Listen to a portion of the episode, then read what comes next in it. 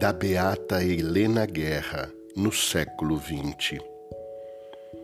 Ó Maria, que ao Espírito Santo deixaste sempre o governo e a direção de vossa inteligência, do vosso coração e de vossas ações.